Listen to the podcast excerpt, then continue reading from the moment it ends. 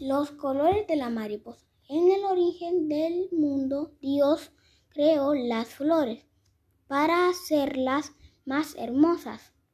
Preparó muchas pinturas de diversos colores y las esparció sobre los pétalos de las flores con pinceles suaves.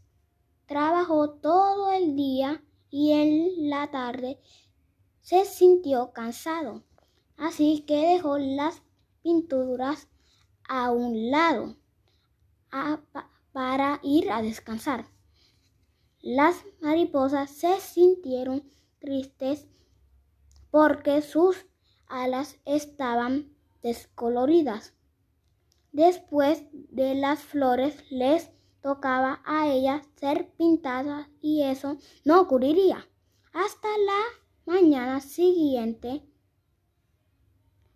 pero las mariposas se viven un día solamente. Por eso eh, se les llama flores de un día y no y no podían esperar hasta el día siguiente.